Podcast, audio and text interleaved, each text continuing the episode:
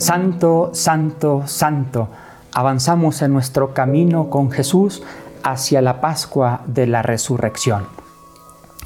Para comprender los textos de los Evangelios es importante hacernos tres preguntas. ¿Qué quiso decir el autor a sus destinatarios? En nuestro caso, ¿qué quiso decir Mateo? Segunda pregunta, ¿qué hizo Jesús o qué dijo Jesús? Palabras y obras de Jesús. Tercera pregunta, ¿qué nos dice a nosotros hoy la experiencia de fe reflejada en ese texto? ¿Qué nos dice hoy a nosotros la pasión, muerte y resurrección de Jesús que Mateo plasmó en su texto y que ahora nosotros lo encontramos en el capítulo 26, en el capítulo 27 y en el capítulo 28? Tres preguntas pues. ¿Qué dice el autor?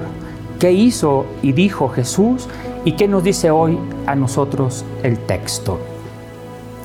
Me parece muy importante, antes de profundizar en los capítulos señalados de San Mateo, que demos una introducción muy sencilla al estilo, al lenguaje que utiliza el autor sagrado.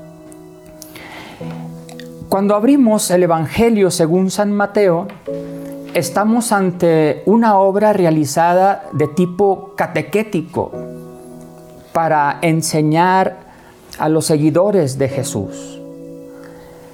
Por esto, el Evangelio de San Mateo fue el más leído y el más comentado en los primeros siglos de la iglesia.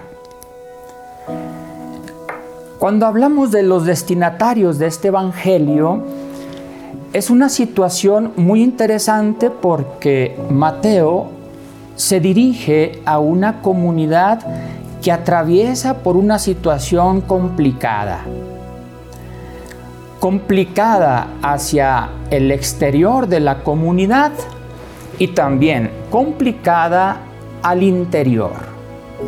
¿Cuál era la problemática al exterior de la comunidad? Son cristianos que van viviendo su fe, pero se encuentran y se enfrentan con el judaísmo, con personas que se van convirtiendo del judaísmo al cristianismo y también, ante todo, con una confrontación crasa de los judíos que no aceptan a Jesús como el Mesías. Eso es hacia el exterior de la comunidad. Pero al interior de la comunidad estamos ante una comunidad cristiana ya de segunda generación. Eso quiere decir que ya no está tan fresca la noticia de la resurrección de Jesús, entonces empieza a aparecer la pereza, el abandono, el abuso de poder, la indiferencia. Aquí está este detalle. La fecha de composición de este Evangelio de San Mateo se puede ubicar, según los especialistas, entre los años 80 y 90 después de Cristo. Esto quiere decir que ya pasaron más de 45 años de los acontecimientos de la pasión, muerte y resurrección del Señor. Estos acontecimientos ocurrieron, según la historia, alrededor del año 33 después de Cristo. Entonces, en estos 45 años de vivir en las primeras comunidades, pues aparecen estas tensiones, estas actitudes. Esto es muy importante para nosotros lectores actuales del Evangelio de Mateo. Podemos fijarnos cuáles son esas situaciones complicadas al interior de nuestra comunidad, en estos momentos al interior de nuestra casa, en estos momentos también que nos hemos detenido al interior de nuestra persona, pero también descubrir cuáles son las situaciones complicadas hacia el exterior como hoy lo estamos viviendo en esta situación de salud a nivel mundial que afecta a nuestra patria, que afecta a nuestras familias, a nuestras comunidades. Entonces el Evangelio nace en un ambiente concreto, pero también el Evangelio, como es palabra viva de Dios, tiene mucho que enseñarnos en cada contexto histórico, en cada situación y a cada persona. Avancemos. Al leer con calma estos tres capítulos, con toda seguridad en contraste, que uno de los títulos, uno de los nombres que se le da a Jesús en los relatos de la pasión de Mateo es Hijo del Hombre. Hijo del Hombre es una expresión muy importante que va a aparecer con mayor claridad en este Evangelio. Se hace alusión a las visiones del profeta Daniel. Estas visiones, si las quieres leer en el profeta Daniel, están en el capítulo 7. De manera especial en los versículos 13 y 14 se hace mención de este Hijo del Hombre. Se trata de un personaje venido de los cielos que se le atribuye una forma humana, una forma humana pero a la vez divina que va a vencer a todas las bestias que están apareciendo ahí en la visión de Daniel. Mateo, una de las características que tiene es que hace mucha referencia a los escritos del Antiguo Testamento. En el texto de Mateo, en su Evangelio, constantemente aparecerá esta expresión. También la leíste. Así se cumplió, así sucedió para que se cumplieran las escrituras. Entonces, Mateo recurre a esta cita de Daniel para profundizar en aquella imagen incierta que en el Antiguo Testamento no se logra descubrir quién es. Pero Mateo ya en la época cristiana logra decir, Jesucristo es el Hijo del Hombre. Y Mateo quiere decir con esto que Jesús es el Señor de la historia, que Jesús tiene el dominio y la última palabra sobre todo, que Jesús, el Hijo del Hombre, es el Señor de cielo y tierra, y que a Jesús, el Hijo del Hombre, se le ha dado toda autoridad puedes leer Mateo 28, 18. El Hijo del Hombre va a venir y cuando venga será el signo de que ha llegado el final de los tiempos. Mateo 24, 29 al 31. Y también el Hijo del Hombre vendrá en el momento del juicio final, en, los, en el capítulo 25, versículos 31 al 46. Con estos detalles me parece importantísimo que analicemos el contexto del capítulo 26, 27 y 28, de los capítulos 26, 27 y 28 que estamos profundizando. El contexto anterior, es decir, el capítulo 25. Es muy importante que recordemos este capítulo 25 para poder profundizar en los relatos de la pasión. Recordemos que en este capítulo 25, versículos 31 al 46, Mateo nos presenta el relato del juicio del hombre, donde Jesús invita a los benditos de su Padre a la vida eterna porque lo supieron reconocer a Él en, seis personas, en los hambrientos, los sedientos, los forasteros, los desnudos, en los enfermos, en los encarcelados. Se trata de seis rostros concretos en los que Jesús se hace presente. Jesús está presente en estos seis rostros, en estos seis rostros donde Él está siempre con nosotros. Hambrientos, sedientos, forasteros, desnudos, enfermos, encarcelados. Al leer este capítulo 25, 31, 46, descubrimos que no reconocer a Jesús en los más vulnerables implica un castigo eterno. Reconocerlo, en cambio, significa participar de la vida eterna vengan, benditos de mi Padre. El Papa Francisco, al escribir su exhortación apostólica Gaudete et exultate,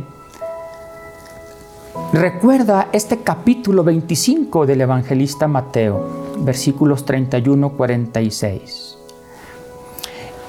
Y después de haber explicado las bienaventuranzas en esta exhortación, el Papa Francisco dice que aquí hay una bienaventuranza en la que se quiere detener.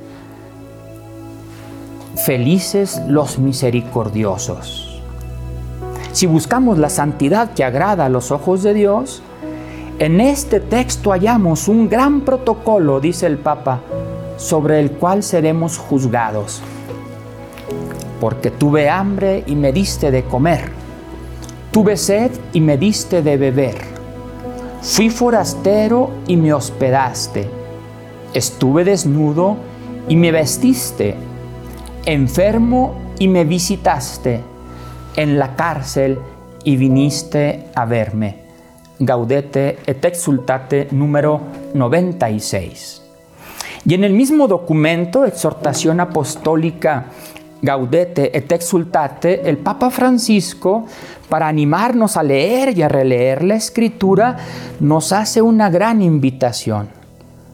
Una invitación que el año pasado que leía este texto del Papa me, provocó una gran inquietud de preguntarme cómo estoy escuchando la palabra de Dios. Dice el Papa Francisco, Gaudete et exultate número 66.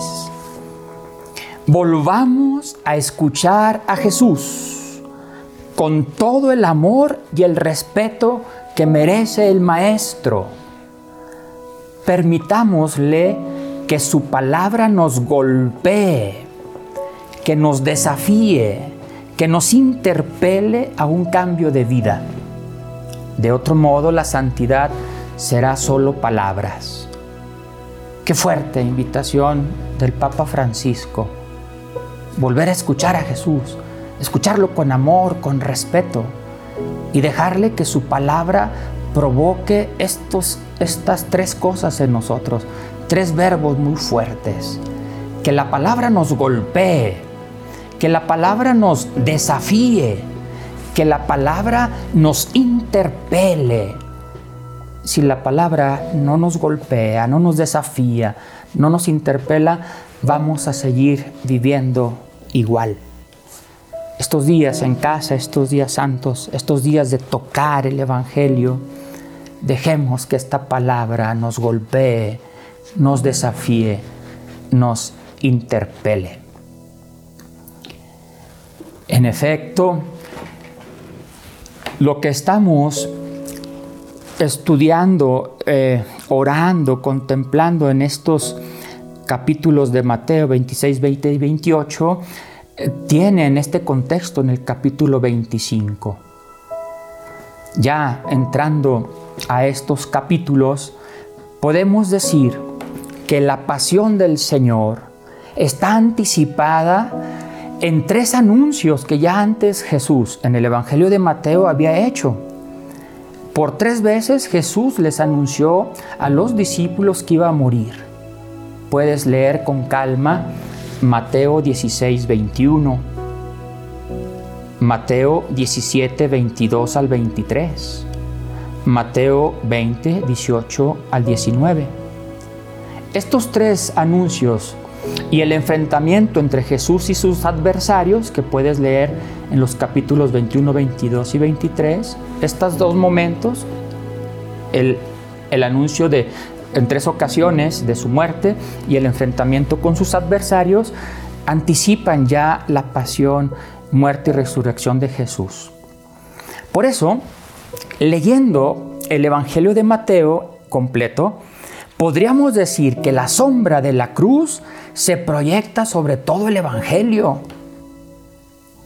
Fijémonos cómo desde su nacimiento Jesús encuentra ya una oposición. Puedes leer Mateo 2, 1 al 23. Jesús aparece que es perseguido por escribas y fariseos en su vida pública. Mateo 11, 2 al 12, verso 50. La muerte de su primo Juan el Bautista también apunta a su destino, porque a los profetas los matan. Mateo 14, 1 al 12. Y las persecuciones anunciadas a sus discípulos, Jesús les está diciendo que los discípulos vivirán lo mismo que Él, serán perseguidos. Puedes leer Mateo 10, 16, 33. Entonces, con todos estos datos, encontramos que la pasión de Jesús no es para el evangelista Mateo un final casual o un final inesperado. No, se trata de un desenlace natural. Además, otro dato para profundizar es que en Mateo los personajes están muy bien caracterizados, los episodios son muy claros, ya vimos la, ubicación de los siete y hay también una constante referencia al Antiguo Testamento. En estos aspectos se reflejan dos intenciones muy claras de Mateo Evangelista. Primera intención, presentar a Jesús como el Hijo que lleva hasta sus últimas consecuencias la obediencia a la voluntad del Padre. Segunda intención, mostrar las diversas actitudes que se dan ante Él en este momento crítico de su vida. Leyendo entonces el relato de Mateo, es difícil permanecer fuera del drama que en él se desarrolla. Y nosotros, cristianos de esta época, al igual que los cristianos de cualquier época, podemos reconocer nuestra propia respuesta a Jesús en las respuestas que les dieron los personajes que lo rodearon en sus últimos momentos. En esos personajes nosotros podríamos vernos como en un espejo. Muy bien, hermanas, hermanos, amigos, amigas, después de haber leído, releído y ubicado los siete cuadros que existen en los capítulos 26, 27 y 28 de San Mateo, vamos a profundizar en cada uno de ellos. Vamos a profundizar a través de la lectura orante de la palabra. Esta experiencia muy rica en la tradición espiritual de la iglesia, también llamada lección divina. La lectura orante de la palabra o lección divina se puede realizar en cuatro momentos. Leer, meditar, orar y contemplar. Leer, meditar, orar y contemplar. Los monjes antiguos decían que hacer lección divina, que hacer lectura orante de la palabra era como comer algo muy sabroso. Y decían, la lectura acerca el alimento a la boca. La meditación lo mastica. La oración nutre a la persona con ese alimento y la contemplación es el saborcito que te queda a lo largo del día por haber comido aquel alimento tan rico. Tomemos el Evangelio con nuestras manos acerquémoslo, comámoslo, nutrámonos del Evangelio, hagamos oración con esa palabra que es vida para que nos nutra y descubriremos cómo el sabor que se queda en nuestra vida será cada día el sabor de los sentimientos de Jesús. Como somos invitados estos días a tener los mismos sentimientos que tuvo Cristo Jesús. Continuaremos analizando ya con esta manera de orar, lección divina, leyendo, meditando, orando y contemplando cada uno de estos siete cuadros que hemos leído, releído y ubicado. Continuamos en la santa presencia de Dios en nuestras casas. Oración a la palabra de Dios. Eres libro vivo libro palpitante, no eres letra muerta, sino sangre caliente, engendradora de vida. En los textos que comparto tendrán esta oración completa para que procuren hacerla juntos antes de leer la Sagrada Escritura. Te invito en este momento a vivir nuestra lección divina, nuestra lectura orante de la palabra de Dios con el primer cuadro de la pasión de nuestro Señor Jesucristo en el Evangelio de Mateo. Mateo 26, 1 al 16. Acuerdo para matar a Jesús. Aquí encontrarás tres momentos. El complot contra Jesús, la unción en Betania y la traición de Judas. Dense un tiempo para releer el texto que han leído el día de ayer. Relean en voz alta, en familia, estos versículos. Mateo 26, del 1 al 16. Dense el tiempo que necesiten. Segundo momento de la lección divina, meditar. La meditación lo hacemos profundizando en alguna expresión del Evangelio y enseguida proponiendo algunas preguntas. La lectura nos ha dicho qué dice la palabra de Dios. En la meditación vamos a responder a esta pregunta. ¿Qué me dice a mí la palabra de Dios? Descubre cómo el capítulo 26 inicia así cuando acabó de hablar. Es decir, hace referencia al capítulo anterior, lo que Jesús había dicho de sí mismo en el capítulo 25. Él es el Hijo del Hombre. No cabe duda que al ser entregado, Jesús sigue hambriento, sigue sediento, sin casa, sin ropa. Pregunta para la meditación. ¿Qué semejanza encuentras de Jesús con los más pobres de tu familia. ¿En qué se parece Jesús a los pobres de tu familia? ¿Te viene a la memoria alguna persona que esté padeciendo así como Jesús?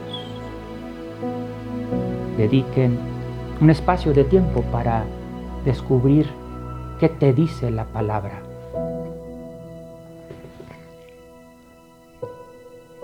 Jesús es libre, Jesús es valiente, Él mismo declara lo que le va a ocurrir. Él no es ingenuo.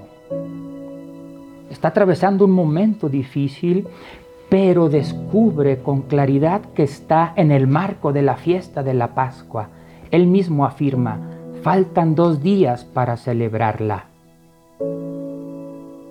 Te invito a hacerte esta pregunta en medio de estos momentos difíciles que vivimos como humanidad?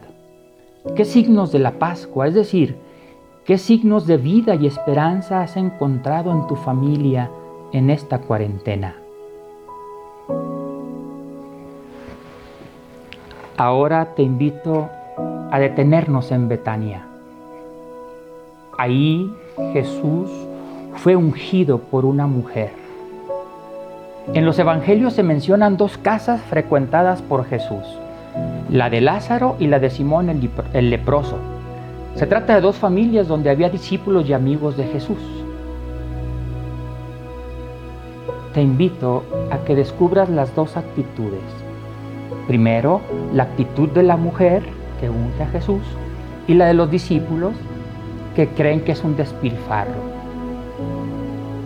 En tus actitudes en casa, ¿A quién te pareces más? ¿A Simón, que dejó entrar a Jesús? ¿A la mujer que lo unge? ¿O a los discípulos que no terminan de entender la misión de Jesús?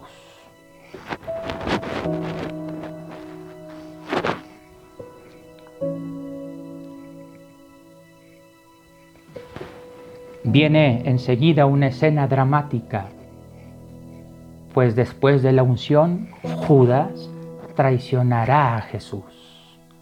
Hay dos momentos aquí.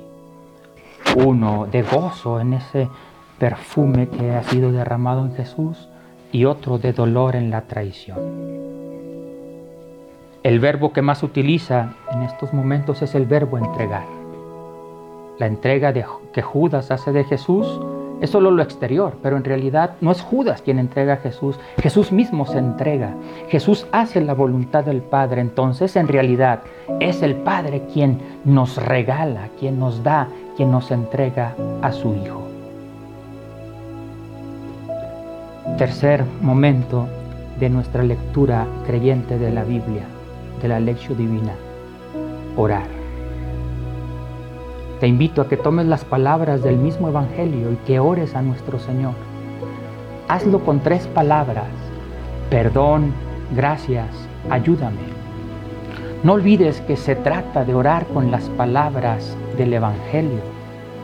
La lectura es qué dice el texto, meditación, qué me dice el texto, oración, qué le digo yo al texto. Vamos, vamos a intentarlo, a decirle algo al texto, a, hablar con nuestro Señor. Ayúdense como familia. Aquí les dejo algunos ejemplos. Perdón, Señor, por no valorar el signo de que fuiste ungido. Gracias porque te entregaste por mí, por amor. Ayúdame a ser valiente y firme como tú. Contemplar. Cuarto paso de la lección divina. Leer qué dice el texto. Meditar qué me dice el texto. Orar qué le digo al texto. Contemplar a qué acciones nos comprometemos nos quedamos con una experiencia central que nos permita seguir recordando el texto todo el día para ponerlo en práctica. Te invito a escribir una frase que sintetice tu lectura, tu meditación, tu oración. Aquí te dejo unos ejemplos. Jesús es libre para entregar su vida por mí. ¿Cómo entrego yo mi vida? Ante el asesinato que otros planeaban en secreto, Jesús está sereno. ¿Estoy sereno en estos momentos difíciles? Te invito a que terminemos diciendo juntos una frase inspirada en la lectura orante de este primer cuadro de la pasión del Señor según San Mateo. Repetimos tres veces. Dentro de unos días se celebra la Pascua del Señor. Dentro de unos días se celebra la Pascua del Señor. Dentro de unos días se celebra la Pascua del Señor.